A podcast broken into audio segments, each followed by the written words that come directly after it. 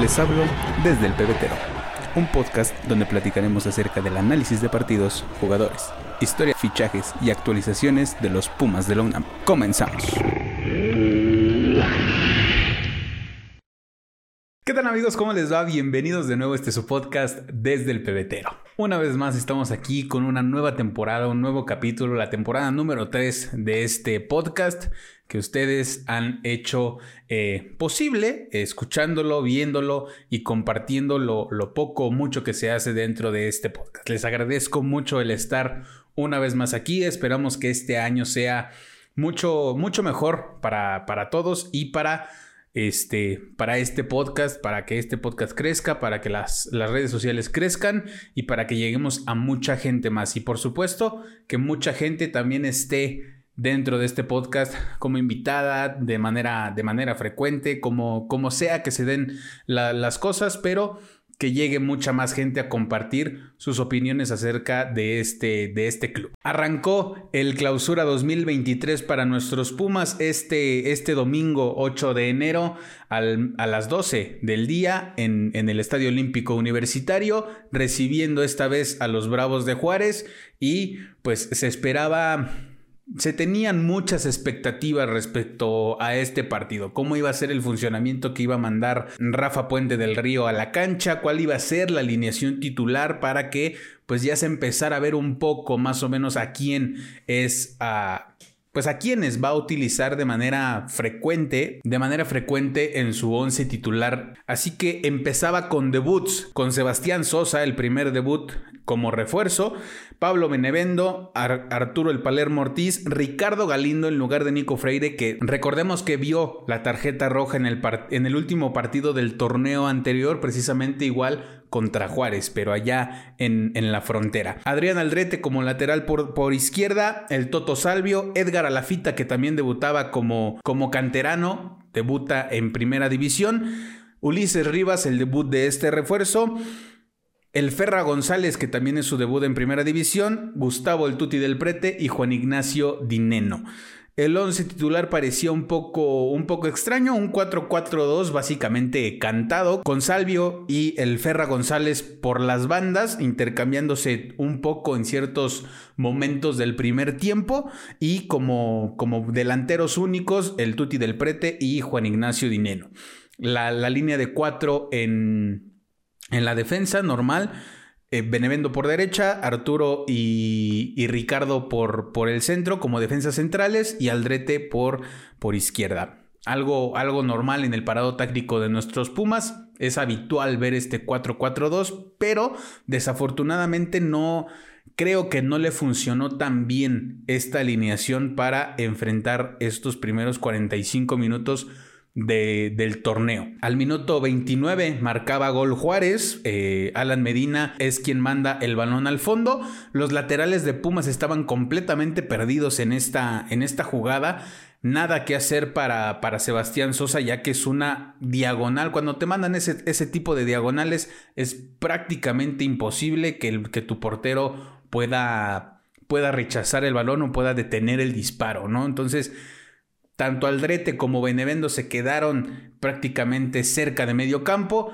al Palermo Ortiz y a Ricardo Galindo ya no les dio tiempo de regresar y eh, caía el primer gol del encuentro. El Toro Fernández, jugador de, los Bravos, se iba expulsado eh, debido a reclamos. Le marcaron una falta a uno de sus compañeros. Ni siquiera fue él el que, el que cometió la falta, pero decidió reclamar, seguir reclamando y le hizo un corte de manga justo en la cara al árbitro y eso le valió la segunda amarilla y se va expulsado del partido. Pumas tuvo siete disparos, solamente uno al arco, a esto es a lo que me refiero con que no le funcionó la alineación a Rafa Puente del Río en los primeros 45 minutos. Debido a esto, eh, tuvo que hacer cambios para empezar directamente el segundo tiempo. En el primer tiempo, como les menciono, solamente un tiro al arco, una jugada peligrosa tuvieron llegadas a línea de fondo, pero no se terminaban estas jugadas. Los disparos iban muy lejos o los bloqueaban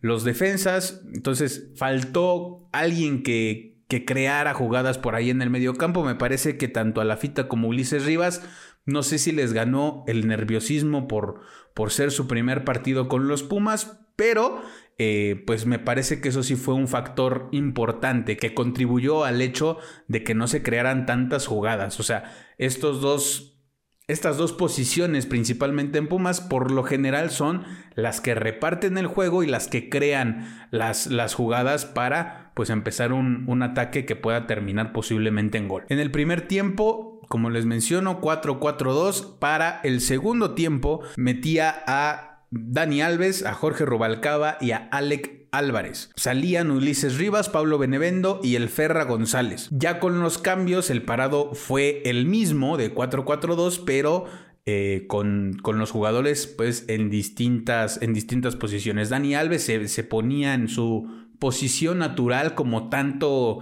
como tanto se le pidió a Andrés Lilini ocuparlo y precisamente esto es lo que menciona Rafa Puente en la conferencia de prensa post partido, ¿no? Tienes a uno de los mejores laterales, si no es que el mejor lateral derecho de la historia, pues lo vas a utilizar en la posición en la que toda su carrera se ha desempeñado y en la que seguramente te va a dar un, un pase, un pase bueno, va a ser una jugada importante, aunque en esta ocasión no se le vio tan exigido hacia la defensiva, habrá que llegar a este, a este punto en donde tenga que hacer los recorridos hacia atrás, donde tenga que hacer las coberturas a la defensiva, y ahí es donde tal vez podamos ver ciertas, ciertos problemas con, con Dani Alves debido a que Obviamente por la edad ya, no es un hombre tan veloz, pero sí te puede solucionar sin problema cualquier tipo de, jugadas, tanto a la defensiva como a la ofensiva. Dani Alves como lateral por derecha, Galindo y Aldrete como centrales y Alec Álvarez como lateral por izquierda. El Toto, Palermo como medio de contención junto con Edgar Alafita y Rubalcaba por la banda izquierda es algo que se mencionó durante este, este parón en redes sociales que en lo que llegaba un suplente de Leo López, precisamente Rafa estaba probando al Palermo Ortiz como contención. Me parece que lo hizo bastante bien, aunque eh, los primeros minutos del segundo tiempo, Juárez se echó para atrás. Creo que si hubiera estado en contra de un equipo que se hubiera ido hacia el frente, las cosas hubieran sido diferentes, pero en, las condiciones en las que se desarrolló el partido en este, con este parado táctico, pues me parece que lo hicieron todos de muy buena manera. Se fueron al ataque, seguían Dineno y el Tuti como, como delanteros. Se fueron al ataque, eh, me parece que también Juárez se dio muchos metros hacia atrás, esperando prácticamente los ataques de Pumas y pues eso le abrió la, la, puerta a Pumas para empezar a crear jugadas precisamente ya con un hombre que sabe tocar el balón como lo es el Palermo Ortiz que no lo hemos visto con tanta experiencia como medio de contención, pero sí como alguien que sabe repartir y que sabe tocar eh, el balón y que ya lo había notado, pero hoy lo, lo, noté un poco más, resuelve muy bien en espacios reducidos, tiene dos o tres hombres encima y sabe sacar el balón a lo mejor no es un jugador que, que, burle tantos rivales porque a lo mejor es algo que no lo tiene tan entrenado, pero eh, sin duda es algo que te puede desahogar una jugada hacia los lados, hacia atrás o mandar un pase por arriba como lo hizo en el partido de la Copa Sky para asistir al Tuti del Prete cuando, cuando metieron su gol. Y caía el primer gol de nuestros Pumas al minuto 77. Hasta, hasta antes del gol, como, como ya les había mencionado, todas las jugadas de peligro se generaron por, por las bandas. Se intentó llegar por ambas bandas, pero me parece que Rubalcaba no entró con ese chip con el que nos tiene acostumbrados para desbordar, para crear jugadas de peligro, para llegar a línea de fondo y meter una diagonal eh, peligrosa. Pero todo, me parece que el equipo al notar esto, que no iba a funcionar por la banda izquierda, deciden crear las jugadas por la banda derecha en donde está Dani Alves como lateral y el Toto como extremo. Igual el Toto tuvo varias jugadas desbordando, por ahí tuvo, me parece que dos o tres jugadas importantes en donde desborda, pero ya no sabe qué hacer en el último, en el último minuto, en el último segundo, donde tienes que decidir si pasar a tu compañero o tirar y definir hacia la portería. Pero eh, me parece que por ahí se empezó a crear todo el fútbol a partir de que entró Dani Alves y a partir de que el Toto comenzó a, a burlar rivales. Posteriormente entró Marco García por Edgar Alafita, que me parece que no tuvo su, su mejor partido, pero será cuestión de tiempo para que empiece a, a demostrar que merece ser parte del once titular de Rafa Puente. También se comenzó a se comenzaron a mandar centros seguido bastante por, por, esa, por esa banda por parte de eh, Marco García y de Dani Alves. El gol llegó por la misma, por la misma banda con un pase filtrado de, de Dani Alves para el Toto, que cruza muy bien el disparo y Talavera se prácticamente se come el disparo que le pasa por en medio de las piernas, ¿no? Es una calca del gol que, que el Puma Gigliotti le hace a Pumas en la final del Guardianes 2020. Por ahí del minuto 82 le mandan un pase al Toto que le gana muy bien a Talavera en la salida intenta alargar el balón para ya sea definir o este, asistir a un compañero que vaya entrando por el centro. Y en la misma, y en la misma salida se lo lleva con, con las manos. Eh, de primera instancia el árbitro no había marcado el penal y había amonestado al Toto Salvio por eh, pues fingir una falta, ¿no? Querer venderle un, un penal al árbitro, este no se lo compra, pero el VAR interfiere en la jugada y manda a Oscar Macías a revisar la acción. Otorga el penal para los Pumas y le quita la tarjeta al 10 universitario, que fue el mejor jugador del partido, principalmente en el segundo tiempo, donde les menciono que el equipo se vio un poco mejor acomodado ya con estas nuevas posiciones, digamos, y empezó a tener un mejor funcionamiento. Y amonesta a Alfredo Talavera principalmente por la falta que ocasiona para cobrar este, este penal. Dineno lo convierte en gol y el marcador ya se iba 2 por 1 a favor de, de, los universitarios. Posteriormente a este gol se hace un cambio, saca a Adrián Aldrete, mete a Diogo de Oliveira, un cambio completamente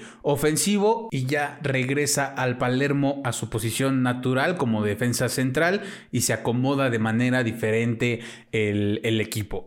Ya en la compensación le mandan un pase largo a Jorge Rubalcaba que controla bien el balón hasta cierto punto eh, y se dirige prácticamente solo a la portería. Decide mal tanto en disparar como en no asistir a Dineno, quien entraba completamente solo y me parece que mejor perfilado para definir la jugada y marcar el 3 por 1 y sellar prácticamente la victoria para los Pumas. Como les menciono, ya era el, el tiempo de compensación y me parece que Juárez ya no iba a hacer mucho por, por empatar el partido. Pero, pues obviamente un gol más en la estadística te sirve incluso para, para hacer un criterio por ahí en el, en el desempate, en, la clasificación y todo este tipo de, de cuestiones que pues mucha gente eh, piensa que los, los Pumas ni siquiera van a, pues ni siquiera tienen posibilidades de llegar como mínimo al repechaje, ¿no? Habrá que esperar cómo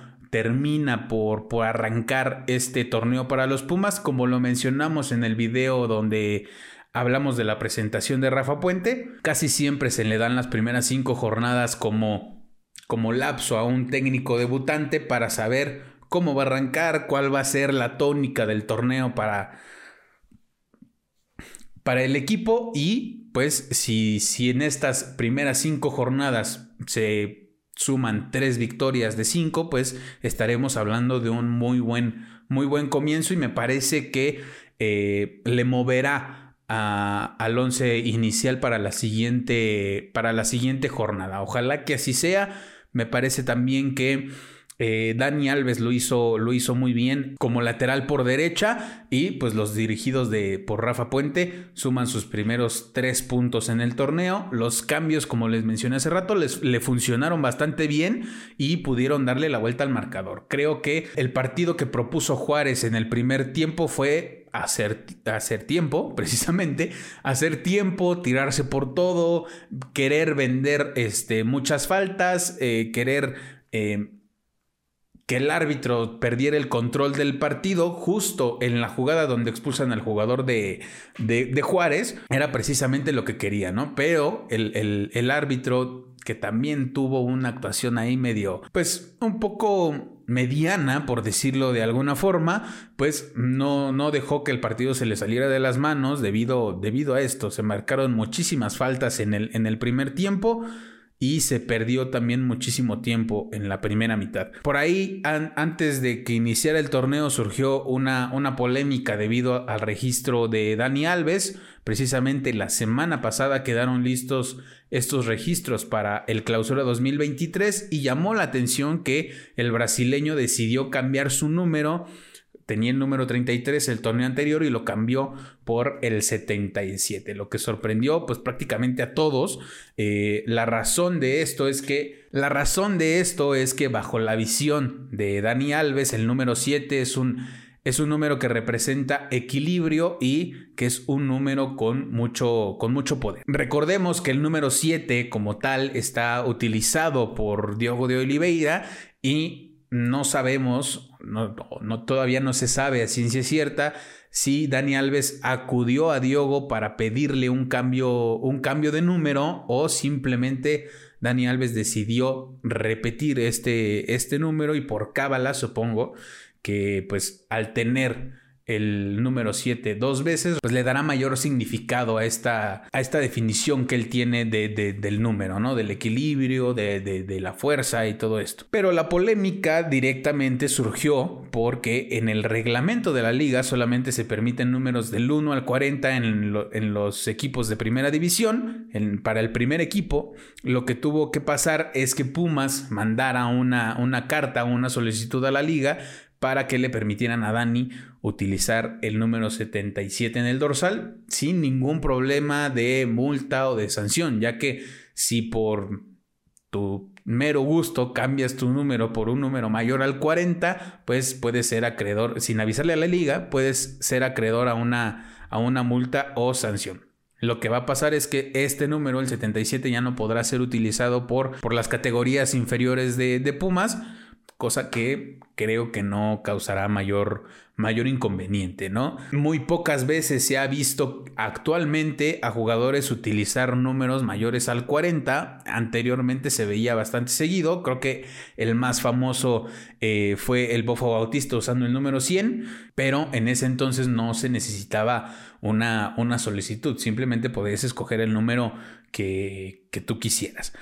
En este caso se tiene que hacer una, una, solicitud que al parecer pues es bastante fácil o no sé si por llamarte Dani Alves el proceso sea más fácil, pero eh, habrá que pues habrá que esperar a ver si algún otro eh, jugador de, de, algún primer equipo decide utilizar un número pues un número como estos, ¿no? Para ver qué tan sencillo es que la liga te autorice utilizar un, número mayor al 40 en, en, tu playera. El Chispa Velarde estuvo presente en la tribuna del Olímpico Universitario para apoyar a sus excompañeros. El primer tiempo lo vivió desde la zona del Palomar y para los segundos 45 minutos los vivió desde pues las entrañas de, la Rebel en, en, el pebetero. Al momento que se está grabando este, este episodio, están jugando solos en contra de Cruz Azul. Como les repito, al momento de que se está grabando esto, Cholos va ganando 1 por 0. Falta el partido de... Seguramente ya se jugó o se está jugando en este momento cuando estés escuchando el episodio. El Pachuca en contra del Puebla. Lunes 9 de enero a las 9 de la noche. Lo sabrán cuando escuchen este episodio. Y hay dos partidos pospuestos por situaciones.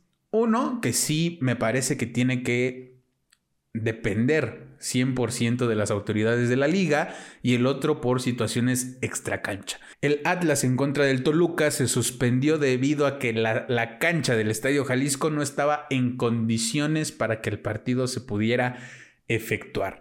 Me parece increíble que las autoridades o incluso los dueños del estadio no, no puedan revisar este tipo de pues de circunstancias antes del inicio de un torneo. A lo mejor es difícil darle mantenimiento cuando se cuando ya está iniciado, cuando ya está corriendo el torneo, lo hemos visto con el Estadio Azteca cuando se llevan a cabo ciertos conciertos y que faltan, no sé, tres, cuatro jornadas para que termine el torneo y se tiene que jugar en un pasto pues, completamente maltratado. Pero en el caso del Estadio Jalisco hubo un concierto y pues no se le dio el tratamiento que se debía para que el campo estuviera a modo para que se pudiera efectuar este partido. Se tuvo que posponer, la fecha y el horario serán anunciados pues próximamente cuando ya se tenga un acuerdo. Me quiero pensar que se va a jugar en alguna fecha FIFA,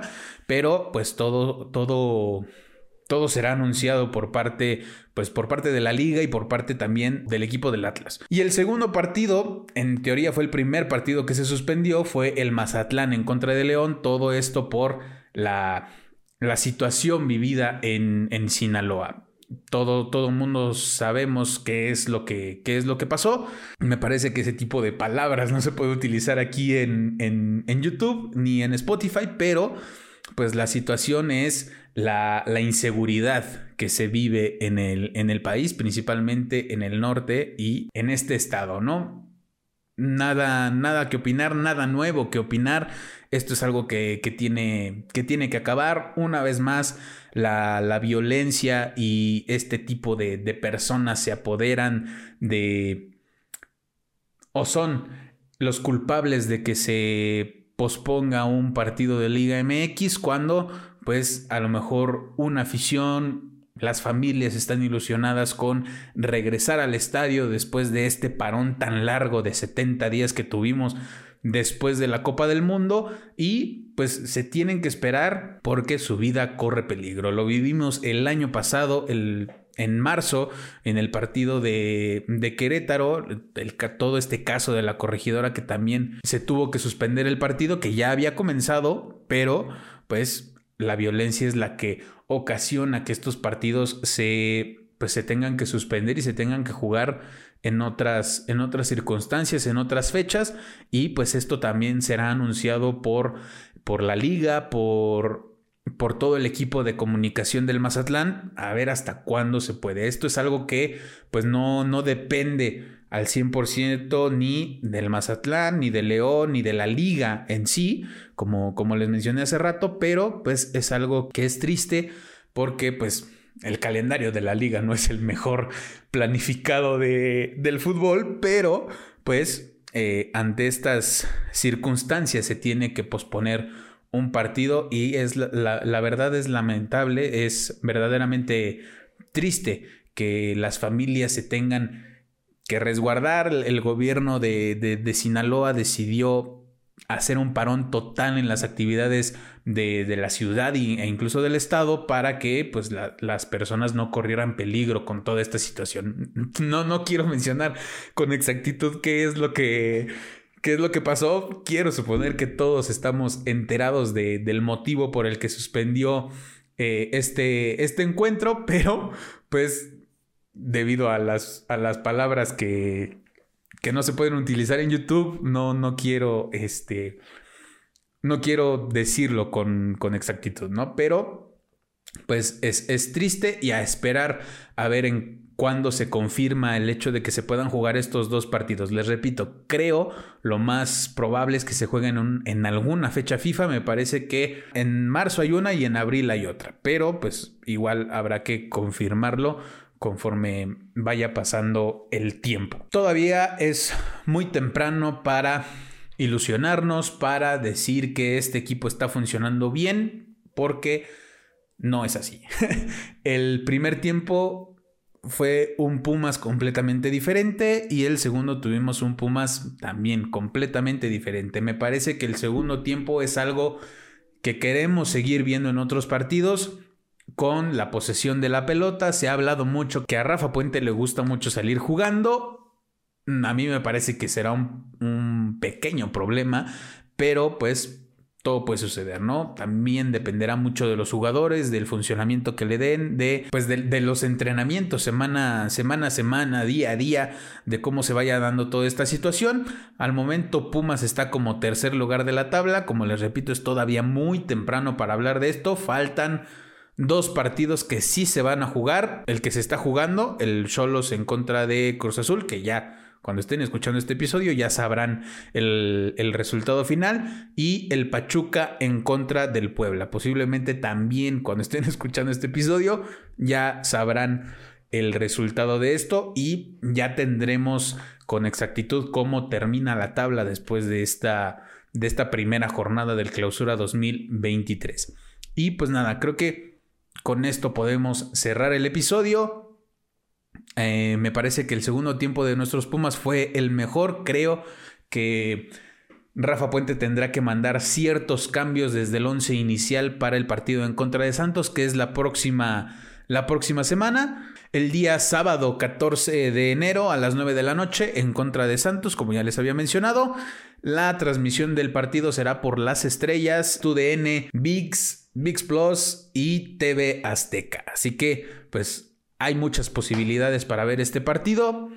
Eh, televisión abierta, gracias a Dios, ya que en la primera jornada solamente iba a haber dos partidos por TV abierta, el de Pumas. Me parece que el hecho de tener a Dani Alves en el equipo es un gran factor para que la mayor parte de los, de los partidos de, de Pumas sean por televisión abierta. Si no fuera así, me parece que también nos mandarían la mayoría por por lo menos por VIX Plus. Así que el otro que se iba a jugar o que se iba a transmitir por televisión abierta iba a ser el de Mazatlán, pero se suspendió. Así que, pues nada, solamente esta jornada solamente tuvimos un partido eh, por televisión abierta, que fue el de los Pumas. Y para la segunda jornada, el Toluca en contra del América, el Cruz Azul en contra de Monterrey y el Puebla en contra de Querétaro también serán por televisión abierta. Así que para la segunda jornada tendremos un poquito más de opciones para ver el fútbol y pues a seguir alentando a nuestros Pumas, aunque pues no nos guste tanto el proyecto que se está presentando, ¿no? A muchos desde el principio no les convenció la llegada de Rafa Puente, pero pues mientras dé resultados positivos, todo, todo saldrá bien, ¿no? Ojalá que sea un gran torneo para nuestros Pumas. Me parece que el Toto Salvio, el mejor jugador del partido. Si se siguen dando esas combinaciones eh, del Toto Salvio con Dani Alves en la banda derecha, me parece que tendremos eh, jugadas eh, de peligro y jugadas bastante vistosas por, por esa banda completamente aseguradas. Habrá que esperar a que Del Prete verdaderamente despierte en el torneo, ya que en este partido tampoco se vio tan, tan bien, ¿no? Diné no marcó, pero pasó exactamente lo mismo, ¿no? No se veía tan, tan bien durante la mayor parte de los minutos de, del encuentro, pero pues como les repito, esto va comenzando. Todavía falta mucho. Y pues nada, nos vemos en el siguiente episodio. Nos vemos y nos escuchamos la siguiente semana. No olviden seguir todas las redes sociales de este podcast. En Facebook, Instagram y Twitter como desde el pebetero. En Spotify y YouTube también como desde el pebetero. En Google Podcast también. Califiquen el podcast si nos escuchan en Spotify. Denle like, comenten, suscríbanse, activen la campanita en YouTube si nos ven en esa plataforma y compartan todos los episodios que ya están disponibles, vean los episodios especiales que me parece que son los que más interés les causan, les ha ido bastante bien esos episodios y pues nada, nos vemos la siguiente, la siguiente semana, cuídense mucho, les mando un abrazo de gol, los quiero, bye.